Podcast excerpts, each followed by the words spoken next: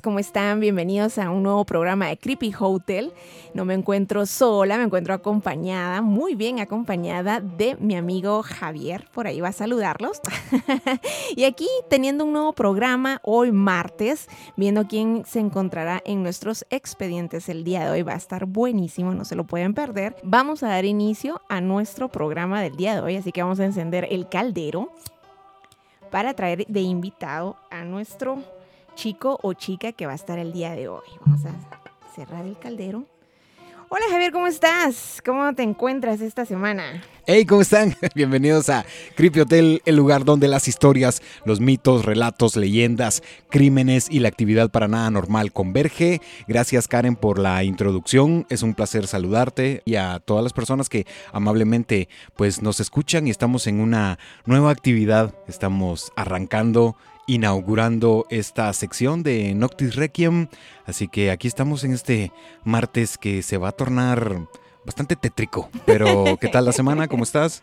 Súper, igual te iba a preguntar yo, ¿qué tal tu semana? Para la mía, ajetreada, siempre trabajando, dando inicio a esta semana, a ver qué, qué dice Dios, cómo terminamos este viernes. ¿Y tú cómo has estado? ¿Qué hiciste? Pues de aquí para allá y de allá para acá parezco pelota en mundial, pero todo, todo bien, todo excelente. Acabamos de pasar pues esta fecha, esta conmemoración del Día Internacional de la Mujer. Así sí, que. Felicitaciones a todas nosotros. Sí, un saludo totalmente eh, respetuoso, mucha admiración. Aquí vamos a, dar inicio con lo que compete hoy de hacerlo de una manera distinta, tal como ya lo habíamos posteado en las redes sociales. Yo creo que en todas las plataformas está en Facebook Creepy Hotel, por si les dan un like, ahí van a saber todo lo que se va a estar programando durante la semana. Eh, también hay ciertos memes muy buenos.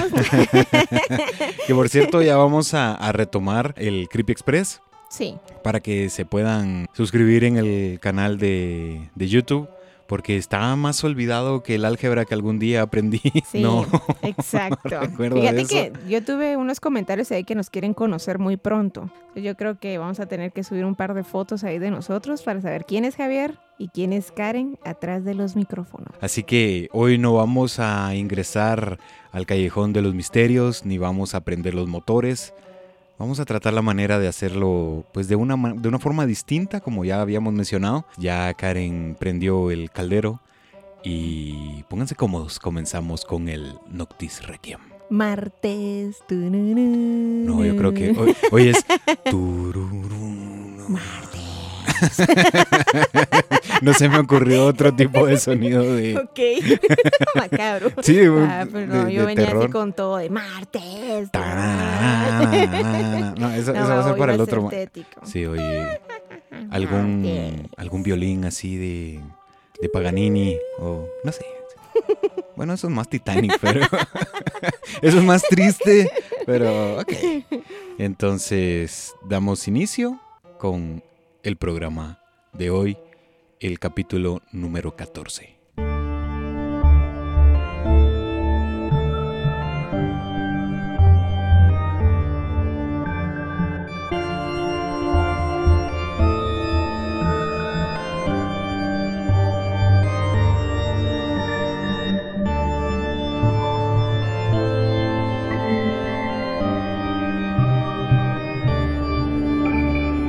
Ronald Doe nació el 1 de junio de 1935 en Alemania. La familia de Ronald, al paso de los años, decidieron migrar hacia Estados Unidos, específicamente a Cottage City, en Maryland. La familia estaba conformada por el pequeño y sus padres.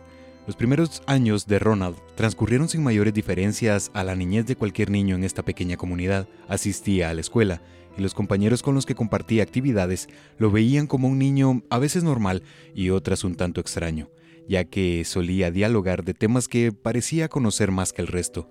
El espiritismo era un tema natural para Ronald, ya que a tía Harriet parecía interesarle dicho tema. Por esto, Ronald prefería pasar grandes lapsos de tiempo al interior de las aulas de la escuela, ilustrando, escribiendo o pensando en las historias que compartía con su tía, el pequeño de 5 años. Esta es la introducción de, de, nuestra historia. Y si el nombre de Ronald Doe no les parece conocido en este momento, pues conforme vaya evolucionando la historia van a decir, oh, esto, esto es. Y curiosamente, porque son las el tipo de conversaciones que se tiene con un niño de 5 años hablando de espiritismo y de, y de, cosas raras, pero sí, esto era lo que solía hacer Harriet, la tía del pequeño Ronald. Harriet se percató del interés de Ronald en el espiritismo, lo esotérico y el ocultismo, por lo que una tarde visitó la casa de los Doe y sorprendería al pequeño Ronald con un obsequio que al quitar la envoltura, éste descubriría que se trataba de una tabla Ouija. Harriet fue muy cuidadosa al explicar lo que implicaba el tener un objeto como estos en su poder. Dio todas las instrucciones del caso para que Ronald no corriese ningún riesgo al momento de querer o pretender hacer uso del regalo. Colocó la tabla en uno de los estantes de su habitación y los días posteriores el niño no haría más que observarla y pensar si realmente era prudente manipularla recibir una Ouija en tu regalo, eh, pues de cumpleaños o solo un presente.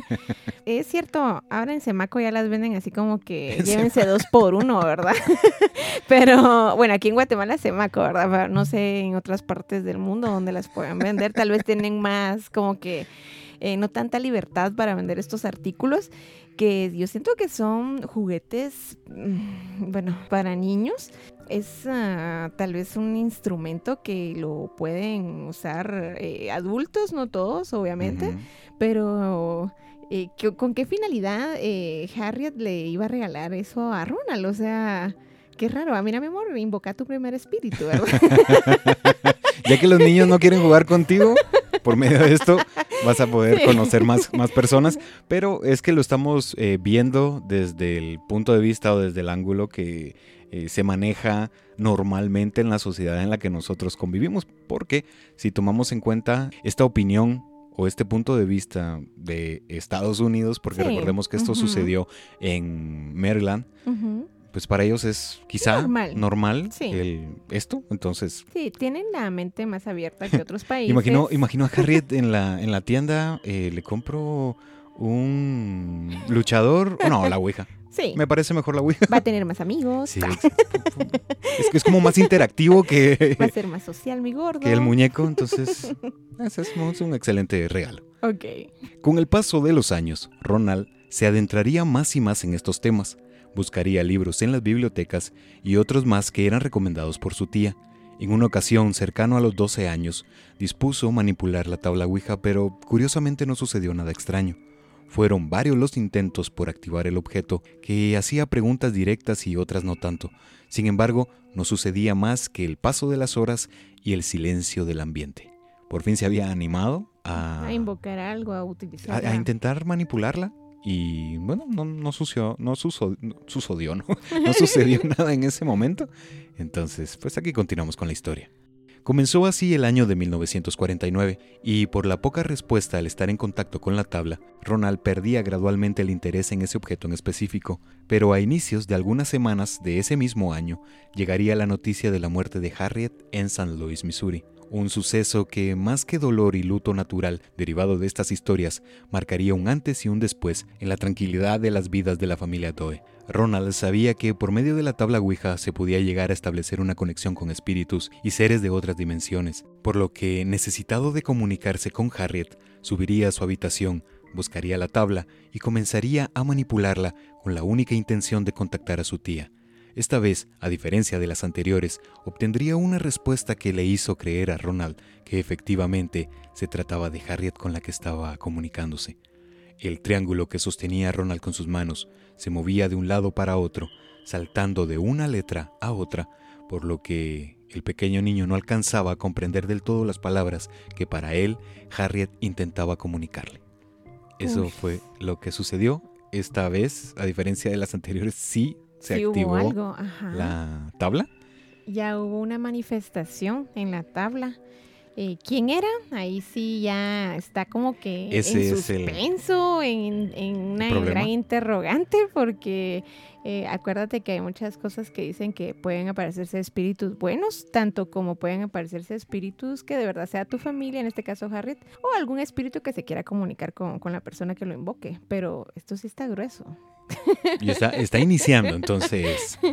Tres días después de la muerte de Harriet y del contacto con Ronald, paulativamente se daban hechos extraños, tales como el movimiento de los pesados muebles al interior de la vivienda. Muchos de los objetos parecían tener vida propia, ya que solían aparecer y desaparecer sin razón aparente. Se escuchaban sonidos extraños y pasos en las escaleras, como si alguien de vasta corpulencia subiese y bajase las mismas por las madrugadas. Los platos en la cocina se estrellaban contra las paredes y las plateras no podían permanecer con las ventanas en su sitio, ya que se abrían y cerraban aún estando con el cerrojo puesto. ¿Sabes qué me hizo recordar esto? El tema que hablamos de, eh, no es volviendo al tema, pero eh, cuando vivíamos en la casa, o sea, todo lo que tiraban trastes, cerraban eh, con cerrojo las, las ventanas, bueno, ¿cómo es? Con, sí, con Cu- cerrojo las, las ventanas. Bueno, dicho coloquialmente y más entendible, eh, con llave. sí, exacto, ajá. O sea, esto sí eh, son manifestaciones muy mm, como que, hey, estamos aquí, estamos aquí. Sí, más o menos por ahí va Las la... manifestaciones la situación. que sucedían en esta, en esta casa. Los incidentes para nada normales no se detenían, por esto los Doe intentaron hallar una respuesta para tan tétrica y extraña situación. Buscaron la asistencia de Luther Miles, un líder luterano quien era un ávido interesado en la parapsicología. Luego de escuchar las palabras de la afligida pareja, propuso y solicitó la aprobación de ambos padres para que Ronald pasara una noche en su casa y con esto poder observarlo. Curiosamente, la noche del 17 de febrero de 1949, misma que Ronald pasó fuera de la vivienda, no se escucharon ni se percibieron los sucesos que solían ocurrir en el lugar de los Doe.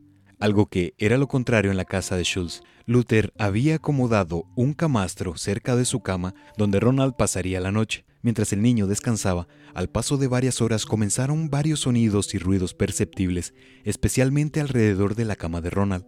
Golpes como si dedos chocando contra la base del tálamo se tratasen, vibraciones extrañas, sobresaltos en el cuerpo del niño, más movimientos en lo que parecía ocurrían solamente en los lugares que habían estado en contacto directo con Ronald. Más lo que Schultz se referiría a la mañana siguiente que habían ocurrido los mismos hechos que los Doe habían compartido con él en su primera visita. Por todo esto, aconsejaba el acercamiento con un sacerdote católico para que éste diese su punto de vista y decidiera qué hacer con la situación de la familia. Schultz fue el testigo directo. Muchos dicen que lo exageró, pero tal como lo que sucedió con Amityville, Ajá. no nos vamos a enfocar en los detalles que tiene la historia o en, en cuestiones más técnicas que puede arrojarnos la misma, sino que queremos que, pues que este relato siga la naturaleza tradicional de las historias. Solamente esa pequeña aclaración. Ok. Mientras los padres de Ronald decidían si atendían el consejo de Luther o buscaban otra solución, los disturbios comenzaron a empeorar.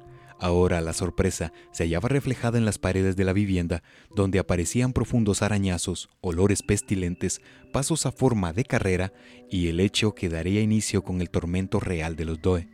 Una noche, mientras la familia se hallaba reunida en la sala del comedor, se escucharon algunos susurros. Seguido a esto, se percibió un silencio jamás experimentado, y una de las ilustraciones de Jesucristo que se hallaba colgado en la pared comenzó a agitarse levemente, incrementando su fuerza al punto que éste parecía rebotar una y otra vez de forma violenta en contra de la pared. Cuando el cuadro se detuvo, el clavo que lo sostenía cayó al suelo, el marco permaneció en su sitio por unos segundos y fue arrojado con fuerza al otro lado de la habitación. Wow, aquí hay manifestaciones ya muy técnicas que refleja que ya hay un, un alma no buena dentro de la casa. Eh, por ejemplo, hallazgos de los arañazos en la pared, los olores pestilentes, dicen que es carne pro- eh, podrida. Esto ya es símbolo de un demonio. Ya meterse con alguna imagen o algún crucifijo donde señalan que esta familia creía en nuestro Señor Jesucristo, ya lanzarlo es un demonio no muy querido que se está haciendo manifestar en, en la casa de, o en este caso a la par de Ronald, ¿verdad? Buen punto ese, Karen. Sobre todo el último, buen punto. Más allá de los terroríficos sucesos, Los incidentes se limitaban a ocurrir por las noches y las madrugadas, y solamente en los objetos de la vivienda. Pero una mañana cuando Ronald, ya de 14 años, se encontraba en la escuela, comenzó a percibir una sensación extraña. Parecía como si algo se recargase sobre él y oprimiese su pecho con fuerza. Los movimientos de Ronald fueron tan notables que el resto de sus compañeros, incluida su maestra, se dieron cuenta que algo raro estaba sucediendo. Pasaría de estar en lo que parecía una lucha de mera resistencia a permanecer inmóvil, jadeando profundamente y observando un punto fijo con la mirada perdida. La maestra intentó en varias ocasiones hacer reaccionar a Ronald, pero este no respondió de forma rápida, por lo que fue notificado a las autoridades de la escuela y fue requerida la presencia de los padres de Ronald para ponerlos al tanto de lo ocurrido.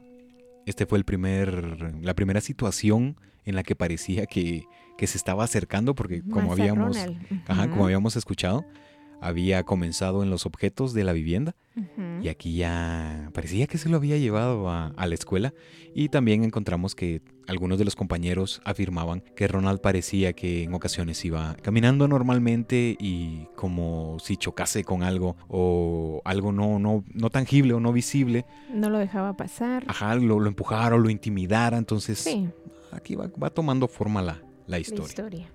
Ronald fue interrogado de lo sucedido, pero este afirmaba desconocer de lo que hablaban sus interrogadores.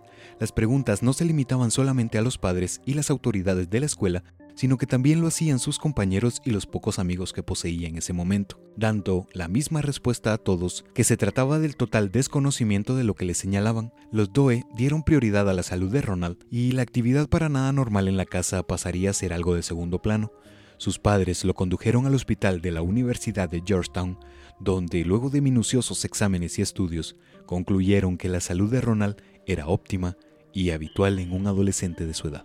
Creo que lo tomaban como, bueno, este está pasando por algo eh, psicológico o algo de su cuerpo metiéndolo a médicos. No sé por qué pasa eso siempre. O sea, primero como que se basan como que en ciencia y hasta último creen en lo que no es visible no sé, no sé cómo decirte, o sea, eh, siempre lo meten así como que a la ciencia, primero, a ver si está pasando algo por su cabecita o por su cuerpo. Es más sencillo el hecho de que un especialista o que un profesional revise o que intervenga para generar un diagnóstico a tratar de buscar algunas herramientas o otras vías que no son empíricas y que no dejan claro un resultado real. Entonces creo que por eso es de que todos en algún momento buscan lo primero que es la, la medicina o la ciencia. Y aquí vamos viendo en qué momentos de que se agrega esta situación y vamos acá comprendiendo poco a poco cómo va. Ok. Más allá de las palabras de los médicos, Ronald sería víctima de reiterados ataques y agresiones, más el comportamiento inusual que iniciaba con el movimiento extraño e involuntario. No soportaba la presencia de los objetos religiosos, mostrando aversión a los mismos, infiriendo frases en otros idiomas con un tono grave y que se convertía en una voz insoportable para sus receptores. Por la frecuencia que iba en incremento, los Doe decidieron atender las palabras de Luther, por lo que se acercarían al sacerdote Edward Hughes, quien se interesó en el caso y buscó prontamente a Ronald. Hughes dio paso a examinar al niño en lo que se convertiría en su primer encuentro cercano en el interior de la iglesia St. James. Tomando como base las declaraciones de los padres de Ronald, el testimonio de Schulze y lo que había encontrado en dicha evaluación, concluiría que lo pertinente era conducir a Ronald de vuelta al hospital y en dicho sitio realizar el exorcismo para librarlo del mal que le aquejaba. Oh my God. Ok, aquí ya con esta, esta última oración creo que ya sabemos por, por dónde va la historia. Exacto, pero no sabes por dónde vienen. esa, esa, frase estuvo muy bien, me, gusta. El semidios cantinflas Me encanta, me encanta. Tanto los Doe como el padre Hughes explicaron lo que sucedería a los médicos del hospital, los que respetaron la decisión de ambos padres y la entendieron por estar en contacto con dicha congregación, y al ser esta una institución jesuita, permitieron el acercamiento del sacerdote. En el instante que el padre ingresó a la habitación, Ronald se mostró sobresaltado, como si la sola presencia del párroco intimidara al adolescente, algo extraño dado que en el encuentro en la iglesia días antes parecía lo contrario.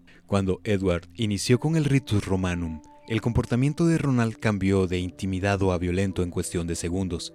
Edward expuso el crucifijo y dispuso rociar gotas de agua bendita sobre el cuerpo de Ronald.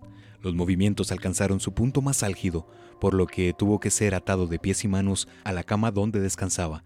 Ronald infería frases directas en latín en contra del sacerdote, mientras éste continuaba con el ritual mismo que sería interrumpido en el momento en que Ronald logró romper sus ataduras y atacó directamente a Edward, dando una cortada profunda en uno de los brazos con uno de los objetos que se desprendieron de la base de la cama. Por eso no pudo. Con, eh, Yo te lo dije. Yo te lo dije, este niño está endemoniado. Eh. Ya te imaginas a Edward. Precisamente, hablando de eso. Pero sí, por ahí va un poco la... Sobre Edward. O sea, bueno, si era un... Imagino, a Edward bien cagado así, con el brazo corto. Nosotros intentando ayudar y... Este, qué mal agradecido. Producto del frustrado intento, Ronald volvería a casa junto a sus padres Días más tarde del encuentro con Hughes, el cuerpo de Ronald comenzó a evidenciar alteraciones sin más explicaciones que las que se reducían a desconocer su procedencia, rasguños, hematomas y dos que alteraron y aterraron a los Doe en ese orden. La primera alteración surgió luego de divisar numerosas erupciones cutáneas por todo el cuerpo, y la segunda, el terror verdadero de los Doe, fue producto de observar sobre el pecho de Ronald varias letras plasmadas con sangre de las que se podía leer St. Louis, lugar donde falleció meses atrás Harriet Doe. Wow. Estas manifestaciones en el cuerpo de Ronald, creo que muchas personas han de decir, ok, eh, es cierto lo que se dice en las películas, en ciertos documentales, pero el por qué exceder tanto a hacer daño a tu cuerpo, como que quieren debilitar tu espíritu y tomarte. En este caso no sabemos cuál es el demonio, pero mm, este mencionó a Harriet, entonces algo tiene que ver con ella, ¿no crees? Bueno, quizá por ahí va, porque en primer lugar los dos preguntaban lo que había pasado, descubren las letras que forma St. Louis Pasaron a hacer una ligera inspección en el cuerpo de Ronald, donde no encuentran herida. Entonces, ¿de dónde había surgido la sangre. Este tipo de historias, sin demeritarlas o, o, sin desmentirlas, creo que rayan más en la, en la leyenda o en el mito, en la exageración, tal como ya lo mencionábamos. Exacto. Pero creo que por ahí es donde, donde va tomando forma y naturalmente ya cuando existe una situación de este tipo, pues creo que ese es el parteaguas para, para ver realmente qué es lo que, lo que está pasando y sobre todo cómo pueden solucionar esta queja parece no tener una razón establecida. Por este motivo, viajaron inmediatamente a St. Louis, donde se pondrían en contacto con el sacerdote Raymond Bishop por medio de la intervención de uno de los familiares de los Doe. Bishop atendió la solicitud, escuchó las palabras y la situación de la familia y antes de dar una respuesta buscaría otro punto de vista contactando al también religioso William Bowdern. Luego del análisis, decidieron que visitarían a Ronald para conocer por propia cuenta lo que acontecía con el niño. Ya en la vivienda en St. Louis, lo que había iniciado con un ligero acercamiento se convertiría en una situación notable de posesión negativa. Ronald rechazaba el trato cercano con los objetos religiosos, sus gritos extraños e impropios continuaban, y esta vez, a diferencia de las anteriores, la cama donde se hallaba descansando Ronald comenzaría a tambalearse violentamente. Objetos al interior de dicha habitación comenzaron a levitar estrellándose contra las paredes. Creo que ya sabemos qué historia es esta. ¿Cree que se parece mucho a? Las evidencias eran suficientes para ambos clérigos. Por esto, William Bowdern se encargaría de la solicitud de permiso al arzobispado para realizar un nuevo ritual y concluir lo que en su momento no le fue posible al sacerdote Hughes. La respuesta por parte del arzobispado fue pronta y a su vez precisa, siendo enfáticos en que fuese Bowdern el encargado del ejercicio y que fuese elaborada una crónica cronológica y detallada de los sucesos, y que tanto la identidad, la ubicación y los resultados fuesen manejados de la manera más discreta posible. ¿Tú crees que este padre, em, no sé, estuviera como calificado para hacer un exorcismo solo? Que tenía que pedir permiso al arzobispado para que éste interfiriera en el sentido de que dieran su permiso, su ok. Eh, ¿Tendrán que ser así todos los exorcismos o con el- esperar? Con el paso del tiempo, la iglesia ha ido cambiando y se ha ido adaptando en el siglo XVI, siglo XVII, por ahí quizás Ujú. siglo XVIII, colita del siglo XIX. Ujú. Cualquier sacerdote llegaba y... Y lo hacía, y lo ajá, hacía. lo practicaba. ajá. Pero como este tema da tanto de qué hablar y genera eh, tanto debate, la iglesia ha dicho, pues no, no vamos a estar haciendo exorcismos a lo loco, Exacto. sino que necesitamos personas que estudien, que eso. Y Increíble, ¿va? Que eso tenga una ciencia, un estudio, Sí, un todo. diplomado, una maestría, una licenciatura. que...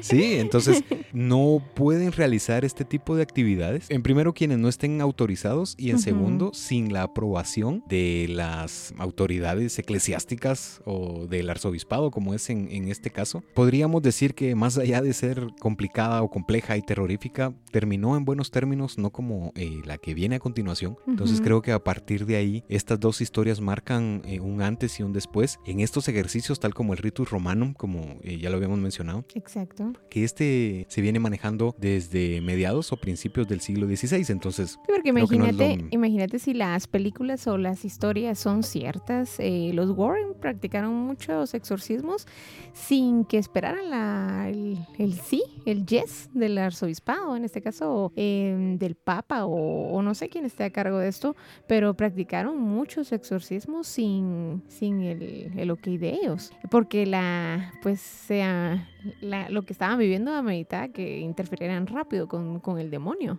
sí, era una cuestión de actúa ya, pero los encargados del procedimiento contaban con los antecedentes de Ronald, por lo que optaron por recurrir a una institución psiquiátrica para allí realizar el ritual. Por esto, Ron fue conducido al hospital Alexian Brothers en South, San Luis, Missouri, y previo al inicio de lo que se convertiría en el segundo intento de liberación, se sumaría el sacerdote Walter Halloran, quien fue convocado por la sección psiquiátrica del hospital para asistir a Bowden, más William Van Roo, un tercer sacerdote jesuita que se sumó a la escena. Mira, eran No tres sacerdotes para un niño de 14 años eh, supuestamente poseído. Eh, deben haber sido, o, o ellos um, vieron mucho el, el poder de este demonio eh, para sumarse a la causa y tratar de, de, que, de vencer a, a este chico. ¿ah? Es que no sé cuando mencionaste esto de poder. Este es un chiste solo para los del patio, ¿no? Pero de tremenda mi poder. Es que sí. Es que eso vino a mi mente. Repito, un chiste, una referencia solo para, una referencia solo para los del patio, pero. El proceso dio inicio y desde el primer hasta el último minuto se vivirían experiencias que jamás habían percibido los involucrados. Halloran era el encargado de llevar el recuento de todo lo que sucedía y Ronald se mostró el doble de violento que con Edward Hughes, llegando al punto de fracturar su propia nariz, mordisquear sus extremidades superiores y exclamar frases tétricas como mal e infierno más el sonido ensordecedor de lo que pareció el disparo de una escopeta o bien el ruido propio de los truenos en las noches de lluvia. El mal y el infierno. Sí, bastante, bastante específico el pequeño Ronald, pero eso era lo que iba apuntando Halloran. Entonces, pues esto era lo que, lo que pasaba. Luego del ritual, sucedería el último de los sucesos donde aparecería una nueva marca de sangre en el pecho de Ronald Doe, donde se podía leer la palabra out o en español fuera. Seguido a esto, la familia jamás volvió a tener problemas y regresó a su hogar. Estaba en San Luis, Missouri, y regresaron a Maryland. Y Ronald se convertiría en un hombre, pues, Exitoso. exitoso y entre lo que cabe normal. Eh, se casó, formó un hogar, tuvo hijos y actualmente cuenta con 80 años de, de edad, quien nunca quiso dar declaraciones de lo ocurrido porque él mencionaba que no, no sabía, no se recordaba en sí qué era lo que, lo que había pasado. En esta historia, en este expediente que, que sacaste a la luz el día de hoy, ¿no se manifestó demonio con nombre? Y, o sea, solo le hicieron el exorcismo y se curó de inmediato. Puede ser que no haya sido un demonio eh, muy poderoso, porque los que son poderosos se manifiestan en otro, en otro ángulo, a manera de desafiar la fe. Ante un sacerdote o el que esté haciendo el exorcismo calificado para, para hacer este tipo de, obra y eh, tratar de que sea un reto, ¿verdad? De que el padre adivine el nombre del demonio, que es lo que más común ha sucedido, y, y deshacerse de él, ¿verdad? Pero en este caso no, o sea, fue así como que, wow, vamos a, vamos a, a entrarle a Ronald a ver qué pasa y pues por lo visto todo salió bien. Congratulations para ellos. Eso fue lo que poco a poco se fue viviendo. Se presume que de esa manera fue que, que concluyó. Yo creo que esta historia eh, se inspiraría previamente en la novela de El Exorcista de William Blatty, escrita en 1972, y a su vez la película bajo el mismo nombre, dirigida por William Friedkin. Se habla de que Blatty supo de lo ocurrido por medio de una publicación y que esto sería el punto de partida para lo que eh, para lo que hasta la fecha es catalogada como una de las películas más terroríficas de todos los tiempos en la que ocurrían hechos como el incendio de los sets de rodaje, atrasos por semanas, sonidos, presencias, problemas y aspiraciones, en lo que dan un toque distinto a la producción. Yo creo que esto es lo que convierte en algo mítico a esta película de El Exorcista. El Porque se es sabe muy buena, esa película es muy buena, a mí me, en lo personal me gusta, Sí, sí, muy buenísima. muy bueno. Que te me quedas viendo así como que, Es que- what the fuck. Pues, más o menos por ahí, por ahí va. Pero sí, esto, esto era lo que le, le da otro, como un, un misticismo muy distinto a esta historia, Sí. porque se tiene esto que ya como lo mencionaba Karen o como eh, iba eh, contando el listado de los incendios en el interior de alguno de los sets. Incluso se dice que llevaron varias veces a algunos sacerdotes a bendecir el lugar donde estaban grabando o rodando la, la película. Para Yo creo que en todas las películas que tientan al demonio eh, suelen pasar este tipo de cosas, no incendios ni nada de eso, pero manifestaciones que dicen, hey, aquí estamos, están hablando de nosotros, ¿verdad? Entonces créanlo y qué bueno que, que lo pasen en la pantalla grande. Y además que existen opiniones que son de alguna manera contrarias y que derivan de la historia de Ronald. De- lo mencionamos, no nos vamos a enfocar en, en- en eso, en las inconsistencias o en las alegorías que tiene esta, o esta historia, porque también se pone en tela de duda desde el nombre del adolescente, porque existen algunas Sí. teorías que colocan otros nombres. Entonces no se sabe realmente porque la identidad, pues como ya lo habíamos mencionado, que había sido una eh, supuesta petición por parte del arzobispado que se tenía que, que proteger en sí la identidad de la persona y eso es totalmente comprensible. Y aparte al momento de la creación tanto de la novela como de, de la película, porque recordamos ajá. que la película es una niña Sí, exacto. que es la que solicita este acercamiento con el- los sacerdotes jesuitas y pues toda esta situación que ya conocemos porque la, la- el exorcista pues fue estrenada a principios de los años 70 entonces pues no sé de aquí es donde van surgiendo sí yo creo que el soundtrack de esa película es de las más conocidas porque automáticamente cuando empieza a sonar ese ese eh, sonidito redondando eh, uno sabe realmente de qué, Es, de qué película ajá. trata. Imagínate cuántos millones logró recaudar esa película, muy buena. Sí, pues, no sé. Muchos señalan que todo en sí se trata de, como ya lo habíamos dicho, algo que raya más en la leyenda, el mito, en los rumores, que en sí lo que sucedió. Y una de las respuestas más comunes es la que señala sobre las alteraciones que sufría Ronald, las que no eran para nada normales, sino que se trataban de situaciones distintas a las que se les puede dar una respuesta lógica, sencilla y sobre todo basada en la ciencia, lo que deja sin efecto en su totalidad a la historia, porque señalan que también eh, podían existir cuadros de mm, esquizofrenia o algunos cuadros de síndrome de Tourette, algunas respuestas que se le podía dar, que tal como ya lo mencionaba Karen, que era el por qué se recurre primero a la ciencia y después pues ya buscar otro tipo de alternativas, tal como lo que había sucedido lo que había sucedido con, con Ronald. Entonces, esta es la primera historia de Noctis Requiem.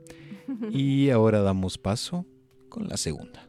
Annelies Mitchell nació en la ciudad de Bavaria perteneciente a Alemania Occidental el 21 de septiembre de 1952. Era hija de Anna y Joseph Mitchell, quien desde temprana edad estuvo cercana a la religión, ya que se desarrolló en un hogar devotamente católico, contando con familiares en dicho ámbito, tal como tres de las hermanas de Joseph, quienes eran monjas recluidas en uno de los conventos de Klingenberg. Annalise era una mujer sana con una personalidad recatada, por lo que se caracterizaba por ser una chica tranquila. Mitchell soñaba con convertirse en maestra para poder ser parte activa del cambio educativo y por tanto social, por lo que solía practicar con sus tres hermanas. Ana, previo al nacimiento de Annelies, en el año de 1948 quedó embarazada sin haber contraído matrimonio, lo que concluiría en un aborto.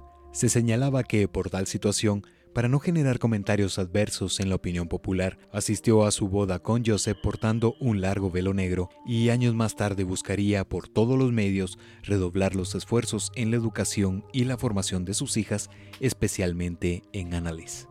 Wow, aquí estamos hablando ya de una, de una niña, de una adolescente. Eh, este caso es de una chica, me interesa.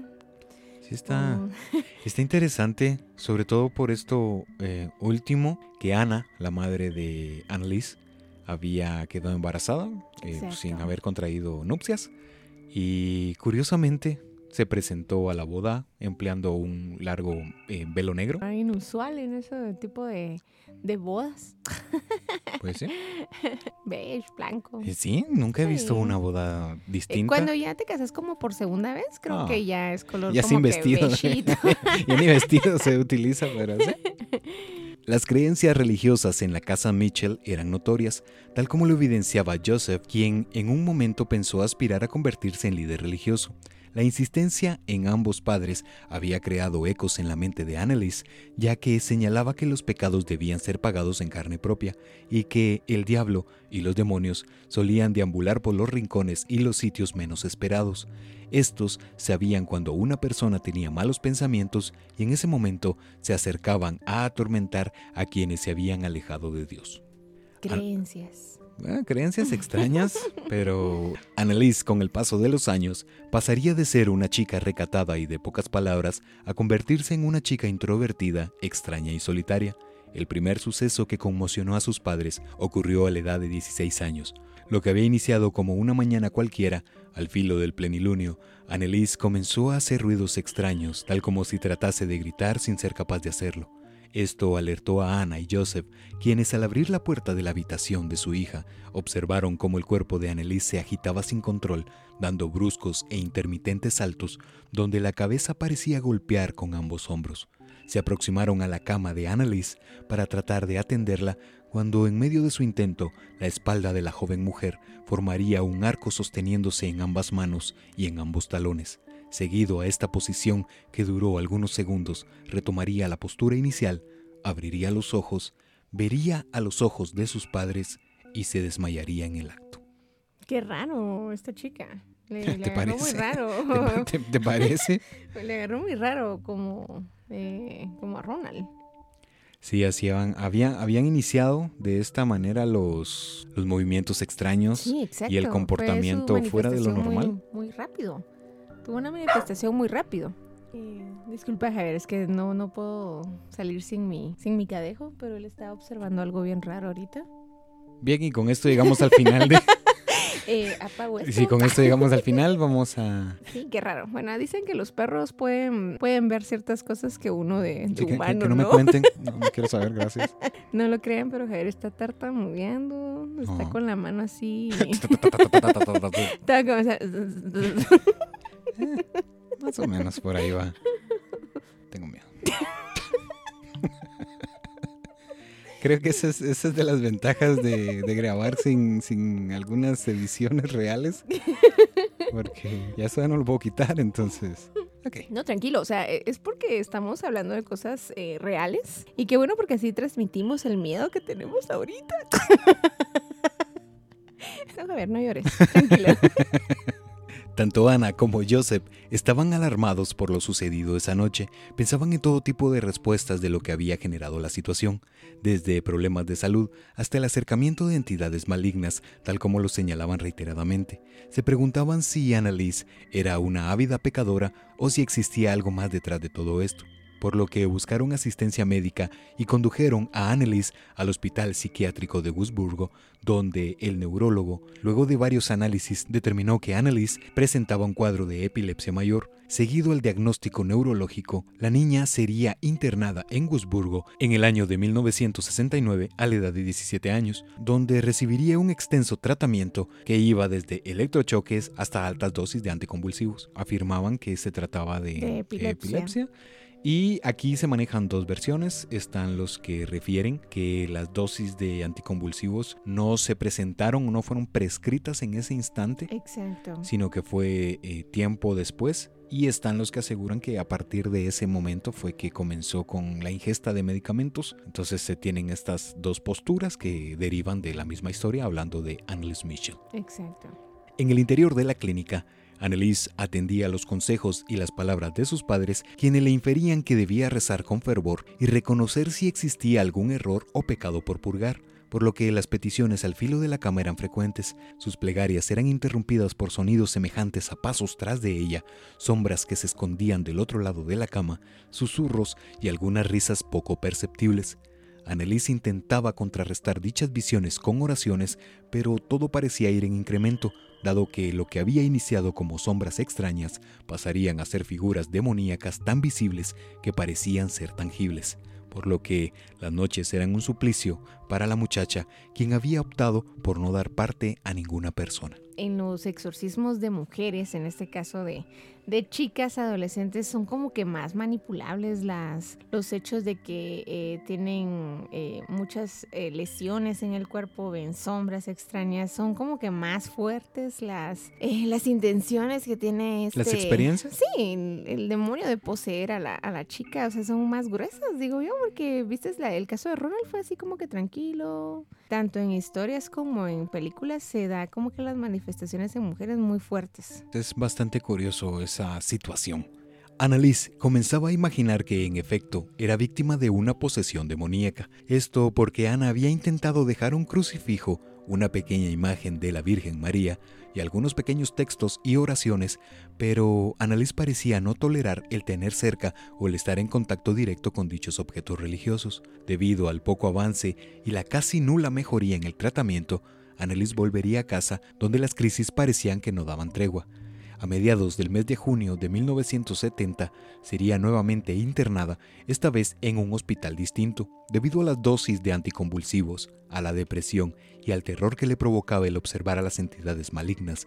Annelies había optado por pasar largos periodos en cama sin ingerir alimento, por lo que su aspecto era deteriorado y casi cadavérico. Al paso de 24 meses recibiendo diversos tratos, estaba convencida que la única solución se hallaba en la asistencia espiritual, solicitando varias veces un exorcismo, pero sus padres desestimaron la petición debido a que los médicos señalaban que Annalise Mitchell padecía, además de la epilepsia, padecía esquizofrenia. esquizofrenia, es que no te digo, pues los médicos siempre han diagnosticado las posesiones demoníacas como epilepsia por los saltos que da la persona en su cuerpo y la esquizofrenia por las cosas que ve, siente eh, o que se ponen así como que en un estado de eh, que se quedan viendo a un lado y ellos en su mundo y ellos rápido es esquizofrenia. Puede ser que las personas sí sufran de esquizofrenia, pero siento que hay que diferenciar entre un, una presencia demoníaca en el ser de la persona y otra, por otro lado, algo, algo de salud, ¿verdad? Este- en este entonces como esquizofrenia y epilepsia. En el podcast hemos mencionado en más de dos ocasiones o tres ocasiones un experimento que lleva por el título el experimento de Rosenhan. Sí. Justo hace también alusión a lo que Karen está mencionando, porque no se sabe en qué momento se trata realmente de una manifestación paranormal y en qué momento se trata de una visión resultado de una patología o de un cuadro de esta manera, de un padecimiento mental como lo es la Ujú. esquizofrenia. Entonces no se sabe realmente qué es lo que diferencia a uno de otro, el escuchar voces, el ver presencias, no se conoce a detalle qué es lo que divide a uno de otro. Exacto. O sea, tendríamos que profundizar demasiado en, Sí. en eso y nos desviaríamos bastante del- del tema, pero pues ya habían sumado un nuevo diagnóstico a Annelies. Producto del nuevo diagnóstico se sumaría la periciacina, carbamazepina y el Tegretol a sus dosis de medicamentos. Hasta ese momento todo parecía que la vida de Annelies mejoraba, al punto que en el año de 1973 retomaría sus estudios ingresando a la Universidad de Wurzburgo en la Academia Pedagógica, donde solía comportarse a ratos animosa y a otros extraña, como si alguien la observase o la persiguiese. Por esto último, no era del todo bien recibida por quienes compartían con Annelies. Espero no salirme del, del contexto del tema, pero cuando se hizo esta redacción rápido, imaginé una personalidad como la de Carrie. Sí, exacto. Sí, algo así. Porque era como extraña, sabía que algo malo estaba pasando, pero intentaba ser como social, social ajá, pero había rechazo. Sí, exacto. Y no sé, eso vino a mi mente.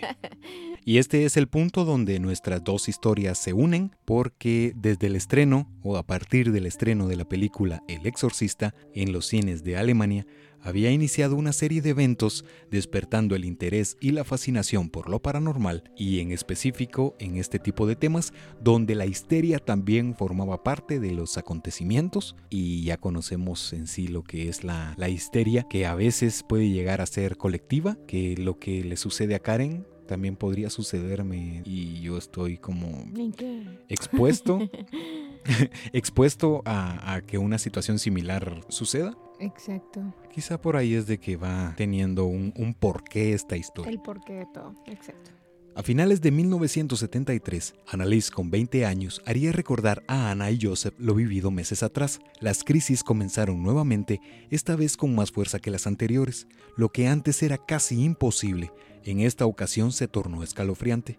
Annalise no soportaba la presencia de nada que tuviese que ver con la religión, solía blasfemar, rechazar intensamente la ingesta de agua bendita y exclamar frases tétricas en contra de dichos objetos, solicitándole fuesen alejados por completo, reflejando una fuerza casi extraordinaria para una joven en el estado en el que se encontraba. Sumado a todo lo anterior, Annelise, seguido a su comportamiento extraño, despedía un olor nauseabundo que se impregnaba en la vivienda y parecía como si éste se tratase de carne podrida o si un animal muerto se hallase bajo la cama y Karen ya lo había mencionado Exacto. y puso sí, fue directa con que se trataba de carne podrida Exacto. y eso era como describían quienes La percibían estos olores, que era como si un animal estaba muerto. Los alimentos fueron reemplazados por la ingesta de insectos, en su mayoría cucarachas, gusanos y arañas. Solía desnudarse, había iniciado a dormir sobre el suelo en posición fetal, a ingerir, jugar y arrojar sobre sus acompañantes sus excrementos, a lamer su orina, a roer las piezas de carbón con la que calentaban la casa, más ataques físicos y verbales en contra de sus familiares, donde solía emplear frases u oraciones satíricas en contra de sus progenitores y en especial de Ana, recordándole el pecado que había cometido años atrás, recordando la situación del aborto. Solía flagelarse y actuar, y actuar como un animal salvaje, incluso en las calles, tal como lo sucedido con una pareja de esposos que encontraron a Annelies deambulando por las calles en un estado anormal y fue conducida hasta la vivienda de los Mitchell, señalando que estaba sola en la calle. Sí, ya viste, ves que te digo, o sea, eh, pobre Anneli sufrió más cosas de lo que sufrió en nuestro primer expediente y creo que eh, eso ya no es esquizofrenia ni epilepsia, eso ya es algo más ah, complicado en ese momento de decir qué es lo que tiene Annelies. Era solo como que una pantomima de ella para llamar la atención o simplemente de verdad ella estaba pasando por estos achaques y locuras que hacía en su en su tiempo libre. Casi No, que y todo el de día. este tipo de situaciones hemos encontrado diferentes noticias Sí. a lo largo de la historia en la que llegan a inferir que tal vez la persona está hechizada o embrujada y que la recluyen en una habitación alejada de Hay la muchos familia casos así. porque llegan a, a- a ser violentos o a comportarse... Ok, esto ya está empezando extraño. Esta es la segunda manifestación que estamos pero- viviendo. Sí, eh, suceden estas, estas situaciones en las que incluso llegan a, a encadenar o a amarrar a las personas y pasan periodos de tiempo prolongados Exacto. que también se tienen este tipo de diagnósticos en la que los médicos señalan que, que se trata de, de estas eh, enfermedades, pero esto lo hemos visto en, en muchas ocasiones. El tratamiento fue desestimado en su totalidad y los Mitchell buscaron la ayuda de varios de los miembros de la iglesia a la que solían asistir. A solicitud, estos se negaron rotundamente a realizar dicho ejercicio, hablando de un exorcismo, debido a que la postura de la iglesia en este tipo de escenarios es muy metódica y no toma los exorcismos a la ligera. Se debía hacer un estudio minucioso antes de siquiera intentar proponerlo, tal como ya lo habíamos eh, dicho, lo habíamos mencionado. Sí, Dijeron yo, Safo. yo no voy. Chaito, nos vemos. Al paso de varias semanas y meses de negatorias, la situación de Annelies llegó a los oídos del párroco Joseph Stang, sacerdote respetado, quien en voz de la feligresía y de la diócesis a la que pertenecía era experto en dichos escenarios. Luego de analizar la situación por poco más de un año y del acercamiento de los Mitchell, luego de varias observaciones concluyó que las tantas evidencias eran suficientes para tomar dicha ruta, ya que los tratamientos habían sido en su totalidad inefectivos, era necesario realizar un exorcismo.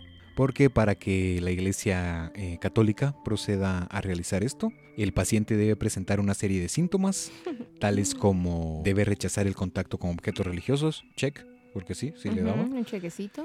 Presentar eh, sansonismo o lo que también lo que se conoce como una fuerza sobrehumana, el uso de lenguas muertas o idiomas que no sabía. Sí. Check. Chequecito. Y esto, ambas historias. Usted está dispuesta a la plaza. Su solicitud ha sido aprobada con, con éxito. Califica, mija. Califica, tiene todo el, tiene el perfil que buscamos, entonces.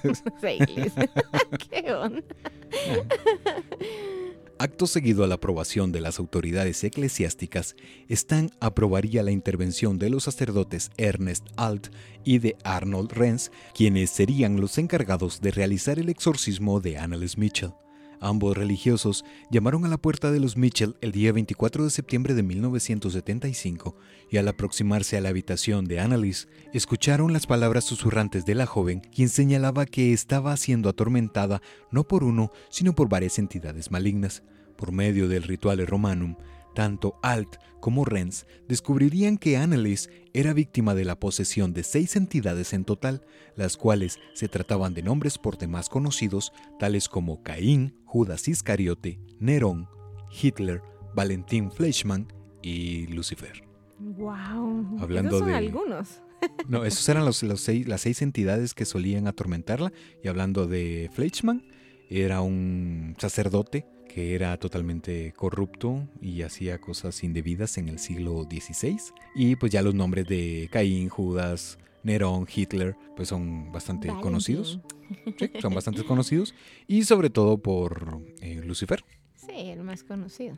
Desde el mes de septiembre hasta el mes de julio de 1976, Annalise Mitchell sería expuesta a múltiples intentos de exorcizar y echar fuera a dichos entes, realizando de una a dos sesiones por semana de dicho ejercicio, sin embargo nada parecía funcionar. En ocasiones los ataques llegaban a ser tan extremos que Annalise debía ser sostenida por cuatro o más hombres e incluso se vieron en la necesidad de encadenarla y la suma total de tales ejercicios se presume asciende a un total de 65 a 70 exorcismos y con Ronald o en la historia tradicional se conoce que fueron dos eh, ejercicios de esta naturaleza, pero también están los que postulan que fueron alrededor de 30, de 25 a 35, entonces pues realmente no se sabe la cantidad exacta, pero ya realizar dos sesiones o una sesión por semana esto es, creo que es llevar al límite eh, la situación que, o la, la, salud que ya viene deteriorada por todo esto. Entonces, no sé, está, está raro. Días antes de lo que se convertiría en el último de los ejercicios de Alt y Renz, Annalise postrada en cama, víctima de una neumonía severa, confesaría a sus padres haber percibido diversas visiones en medio de las altas fiebres que le aquejaban, que la Virgen María le había dado el siguiente mensaje. Puedes en sí liberarte de las entidades que te atormentan, como puedes convertirte en una prueba de la existencia de lo que otros desmienten y se niegan. Puedes ser quien libere a todos aquellos que sufren de lo mismo y por lo mismo. Estas fueron supuestamente las palabras que la Virgen María le infirió a Annelies Fíjate que haciendo un paréntesis, creo que esta historia creo que está basada en la, en la película de Emily Rose, que en la película que en la película de Emily Rose se le aparece la Virgen y Eh, no sé, no la he visto. En uno de los finales de la en el final de la película, mejor dicho, este se le aparece la Virgen y y pues le dice que, que luche, que luche contra los demonios que la están molestando. También sufría achaques, todo lo que está pasando, o sea, ella la amarraron en la cama, ella rasgaba la en el rincón del cuarto, rasgaba con sus propias uñas, se quebraba las uñas, eh, tenía una familia ¿Ah, sí? muy bonita y católica, ¿Sí? sí, era muy religiosa la familia.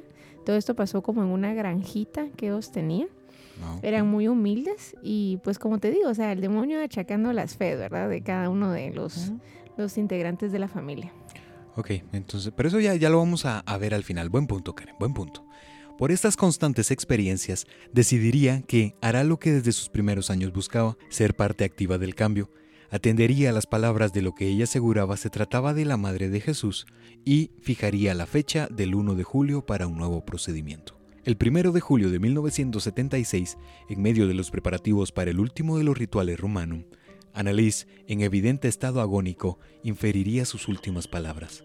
Mamá, tengo miedo, rueguen por el perdón. Estas fueron las últimas palabras de Annalise, porque seguido a esto, Annalise Mitchell, de 23 años, moriría al filo del mediodía en su habitación. Y hasta ahí llegó la bueno, hasta ahí llegó la vida, no la historia, sino que hasta ahí llegó la, la vida de, de Annalise, que murió en medio de este ejercicio. Exacto. Pobrecita Annalise, que descanse en paz. Que de hecho las fotografías de esto están bastante fuertes para las personas que no estamos acostumbradas a ese tipo de contenido y algo normal para quienes gustan o quienes conocen es- este tipo de temas.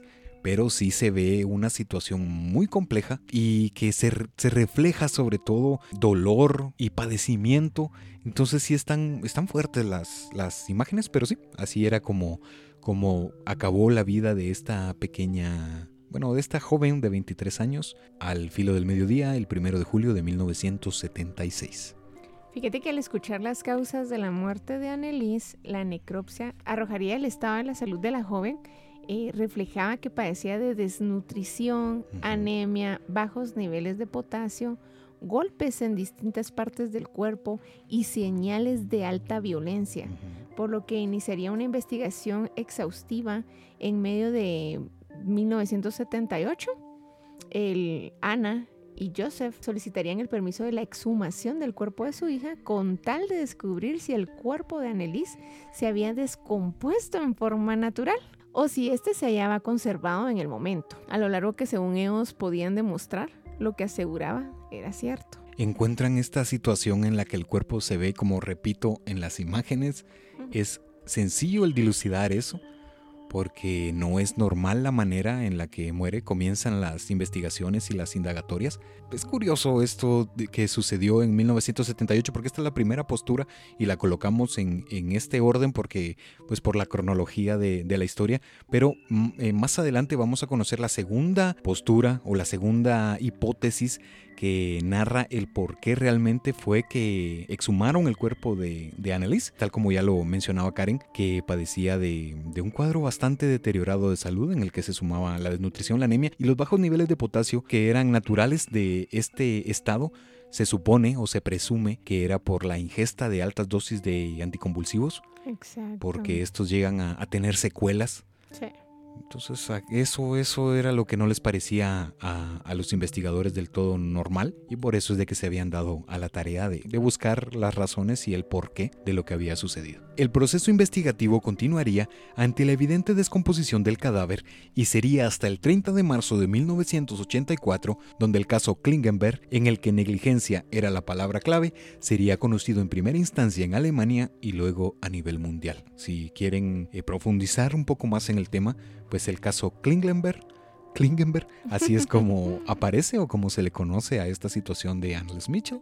Yo creo que aquí la pregunta principal es quién o qué o quién había causado la muerte de, de Annelise, Eh, quién era el responsable, Eh, donde los cuatro presuntos responsables eran Ana, la mamá, Joseph, el papá, Y los sacerdotes Ernest Arnold, los que estuvieron en inicio del juicio, eh, que fueron acusados y señalados eh, que solamente ellos habían intentado ayudar a Annalise, pues, o sea, no eran responsables de nada, quisieron ver su, eh, su inocencia, incluso mostrando públicamente las tantas grabaciones donde se reflejaba tanto el método empleado como en el estado en el que solía mantenerse Mitchell en las cintas y grabaciones de voz se podían escuchar y observar voces y movimientos que exclamaban nombres, frases que parecían respaldar lo que los acusados eh, estaban siendo enjuiciados en ese estrado, ¿verdad?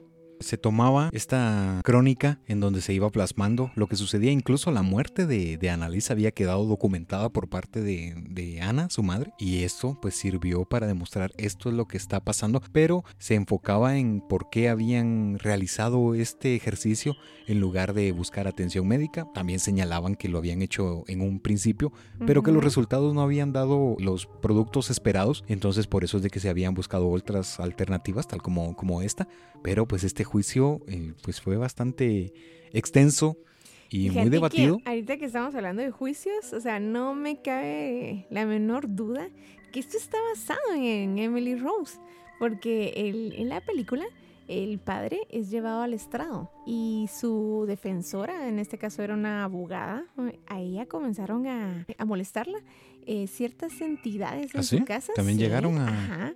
Ahorita que estaba recordando, ahorita que dijiste estrado, yo, wow, o sea, esto, es, ah, esto es verídico, te lo Se oye interesante, no la voy a ver, pero se escucha interesante, por lo menos para. O sea, Emily eh, la, pues la hallaron en el granero donde te estaba contando anteriormente, en un estado que ni un contorsionista pudiera hacer.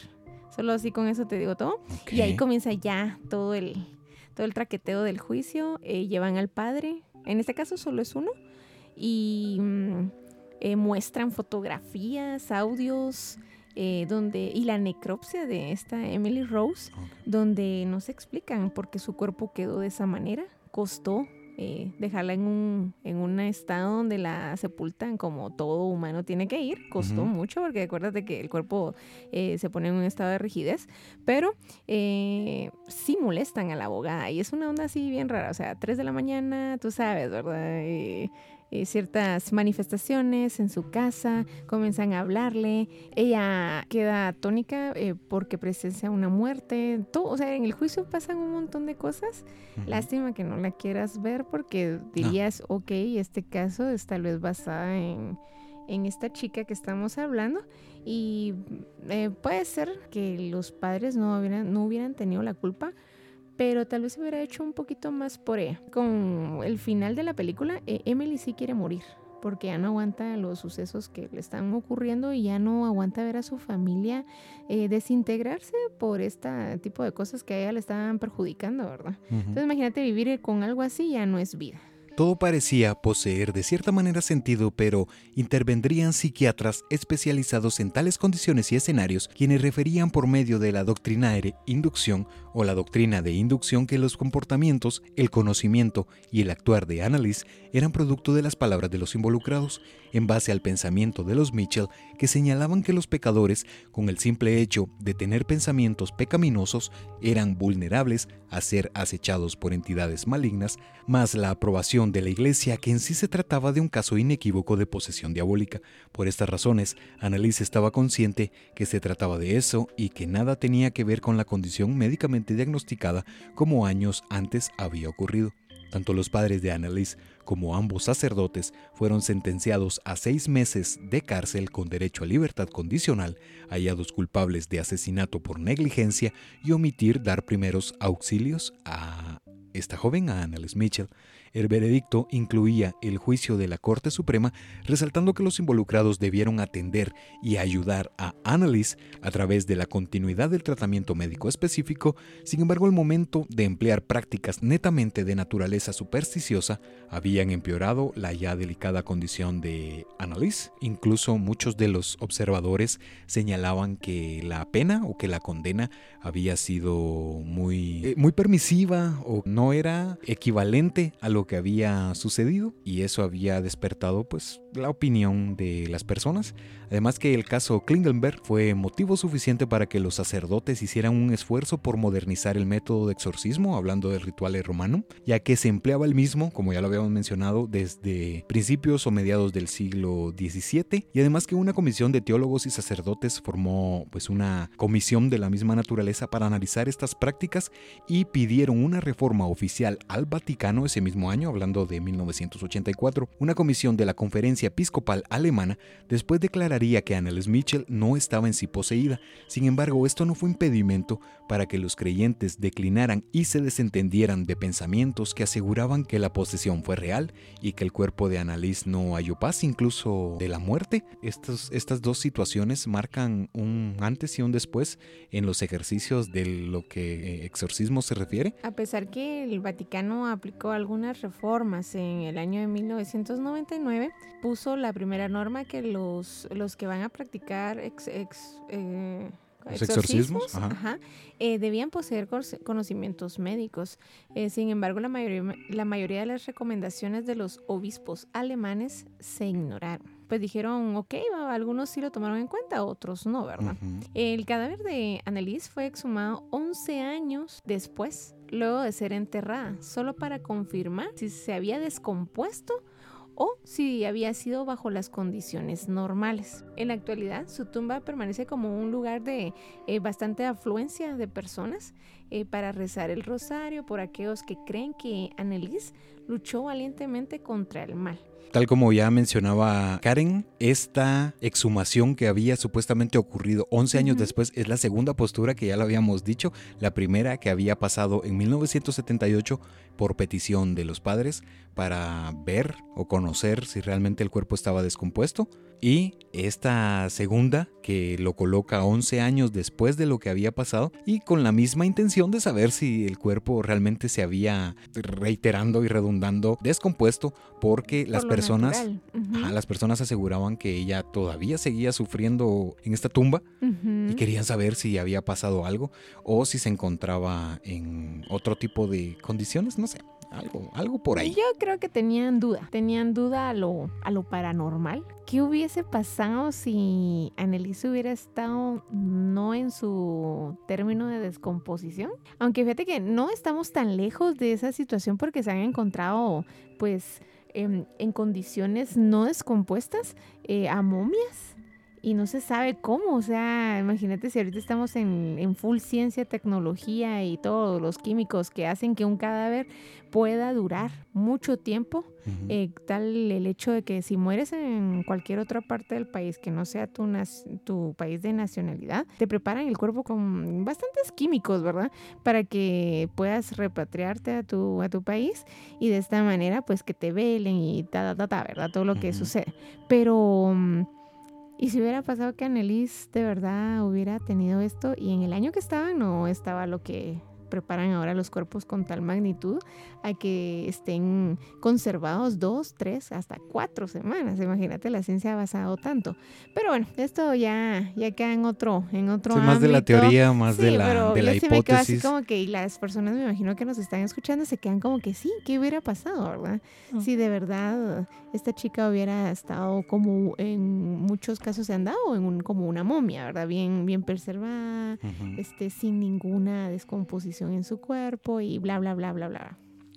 Pues Interesante el tema. Y como ya Karen había hecho énfasis y había mencionado, esta historia fue llevada y fue contada muy al estilo de Hollywood en el caso del exorcismo de Emily Rose. Sí. Supo realmente que eso había pasado porque no, no habíamos conversado en sí de qué historias iban a inspirar o cuál era la relación entre una y otra. Entonces, pues felicitaciones.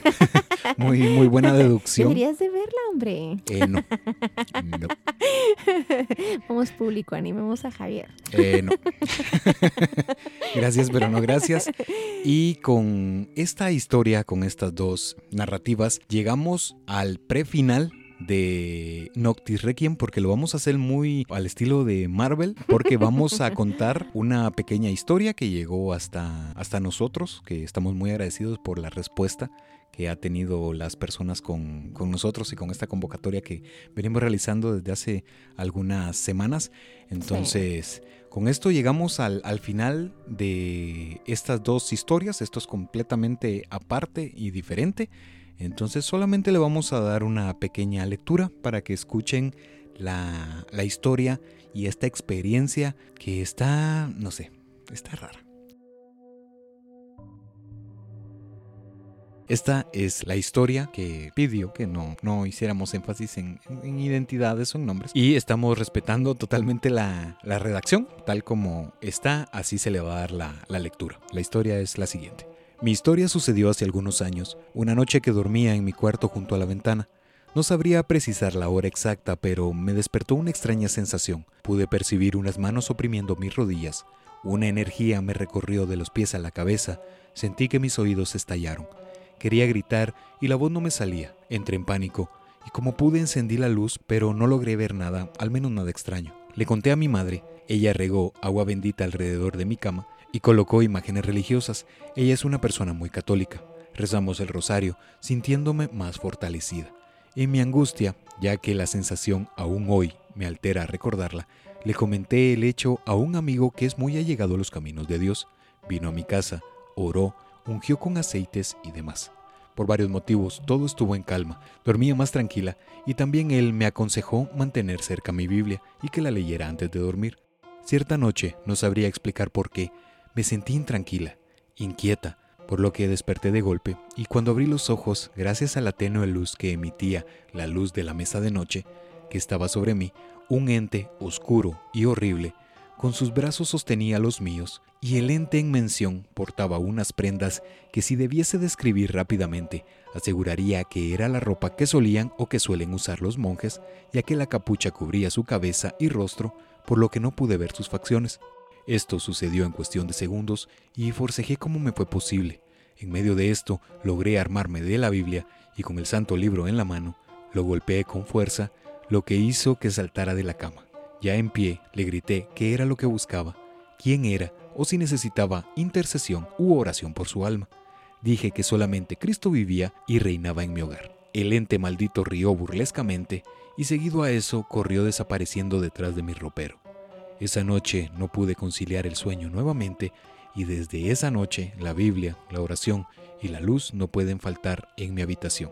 Cada vez que cuento mi historia, las personas me dicen que eso jamás debe hacerse, que el enfrentar o encarar a los espíritus podría entenderse como un desafío para ellos. Para aquellos que no me creen, aseguran que todo se trató de una pesadilla y quienes sí lo creen afirman que soy una mujer con espíritu fuerte y que sobre todo me sostiene la fe en el Señor. Esa es la historia. Gracias por haberla compartido con nosotros. Y dijimos o mencionamos o supimos que este era el momento para, para lograr eh, colocarla. Exacto. O para decir... Es escalofriante esa sí, historia. está fuerte. Está de... O sea, no crean que a mí porque me encanta todo el ocultismo espiritista y todas esas cosas, no, es que no le tema el mal. Al contrario, o sea, ahí está el bien y el mal. Y creo, amiga, si nos estás escuchando, que la verdad, para los que te creemos, porque hemos eh, experimentado cosas similares o iguales que, que tú, eh, yo sí te creo. La verdad es que eh, fue muy valiente de su parte y que, que tenga la fe tan, tan, reafirmante, sí. Solo imagínate lo que tú hablaste ahí. Ella golpeó con la Biblia algo que... Que en ese momento no se puede decir que es Sí tangible. existía, exacto, o sea, y golpearlo, es que esa es la situación. ¡poc! o sea, de Sí. algo. eh, creo que sí era real. Hay manifestaciones tan, tan fuertes que pueden tomar forma física y Sí. pues topárselas así de, ok, sí está ahí, ¿verdad? Em, ay, amiga, no sí, sé es qué que está, está curioso porque pues, no tengo el conocimiento real, pero supongo que al momento de ver algo de esta naturaleza, cuando se entra en contacto con, con el ente, pues el, el golpe tendría que haber continuado Exacto, su dirección, no, vol- no dar con no algo sólido, no con porque algo. ella menciona que sí pudo percibir el golpe como si yo en este momento agarrase, no sé, Como que un me cuaderno y, te hombro. golpeara en el hombro, se siente. Topas. Ajá, exacto, no- no topas, sigo de haces largo. contacto físico con, conmigo, pues, porque me estás golpeando. Entonces, quiera que no, tu mano topa en mi hombro.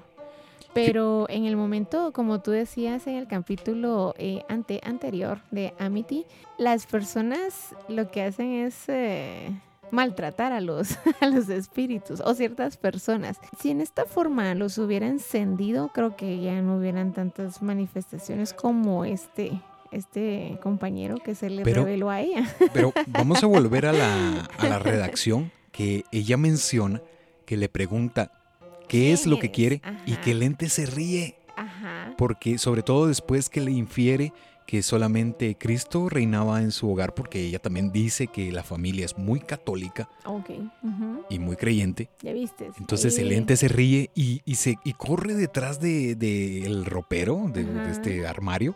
Bueno, amiga, qué bueno que tengas en tu mesa eh, la Biblia. Creo que si uno se agarra de, de la fe de Dios, eh, nada malo te va a ocurrir.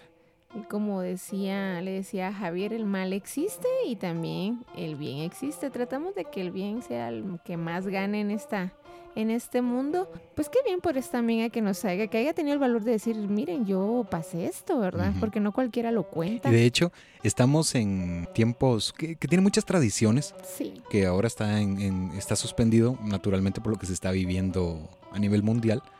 Pero una historia que llegó está relacionada con los procesos o con esto, estos actos de fe que yo dije, no, sea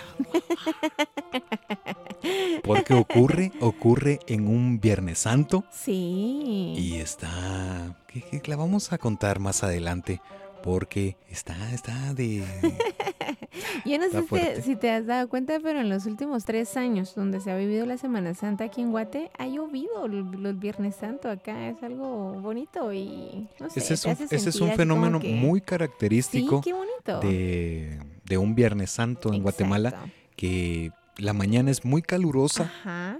y entrada o pasado el mediodía comienza a cambiar, sí, exactamente comienza a cambiar la, el ambiente, Sí. se llega incluso a, a- a nublar el, el cielo, El no en todos, obviamente, lo hemos dicho, el no todos es tácito, pero sí suele ocurrir eso y muchas personas aseguran que eso es lo que pasa porque pues, Jesús murió en, esa, en Sí, ese en horario. ese y estamos horario. hablando de eso por lo que ya mencionábamos de la historia que llegó hasta, hasta nosotros, que ocurre en un Viernes Santo, que creo que todos los que, los que son devotos cargadores saben a qué es a lo que nos referimos con ese ir y venir de un Viernes Santo, porque sí es una, es una locura que es aquí, es allá, es acá, es acá, es acá.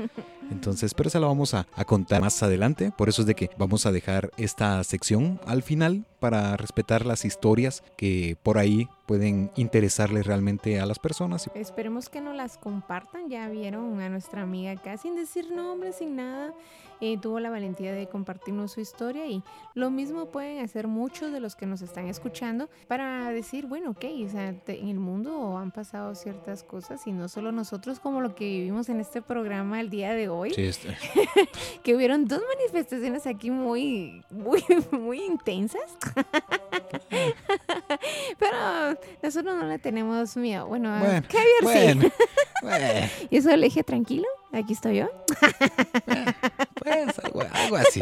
Y de igual manera, si quieren que pues los datos y los nombres se digan completamente igual, o sea, Sí, únicamente tienen que, exacto. espe- que tienen que especificarlo Si quieren que se mantengan anónimos. en el correo. Ajá. Exacto. Pero pues con esto llegamos ahora sí al final final de Nocti Requiem. Esperamos que esta dinámica que intentamos les haya gustado y les haya parecido. Va a estar sucediendo esporádicamente este, este tipo de, de narraciones y estas historias porque vamos a continuar con el Corredor de la Muerte. Ya lo habíamos mencionado que esa es la columna vertebral de la segunda temporada. También por ahí viene una eh, nueva sección que aquí el, el crimen está pero con todos los ratones al 100%. Y pues gracias Karen por estar acá en, en Creepy Hotel, que esta ya es... por invitarme siempre. No, esta ya es completamente tu casa, aquí ya estás perfectamente instaurada y pues sí, esas fueron las, las dos historias de hoy. Les agradecemos por llegar hasta acá, les enviamos un fuerte abrazo y esperamos que todo siga su curso natural. Súper, esperemos que terminen una semana satisfactoriamente. Eh, los esperamos el próximo martes, va a estar buenísimo. Ya Javier ya medio me comentó que vamos a hablar y o sea, va a estar muy, muy, muy bueno. Y no basta recalcar a todas las personas que nos escuchan, muchas gracias por los eh, mensajes constructivos y también negativos que nosotros podemos mejorar en el transcurso de nuestros programas. Y un besito a todos. Eh, así como encendí el caldero al empezar esto, lo voy a apagar. Con tu permiso, Javier. Adelante, adelante. Y ya con esto, ahora sí ponemos el punto final del el capítulo número 14. Les enviamos un fuerte abrazo. Recuerden que ustedes pueden subsistir sin esto, esto sin ustedes no, y que esta semana sea la mejor semana de sus vidas. Un abrazo y pues hasta la próxima amigos. Hasta luego. Chao.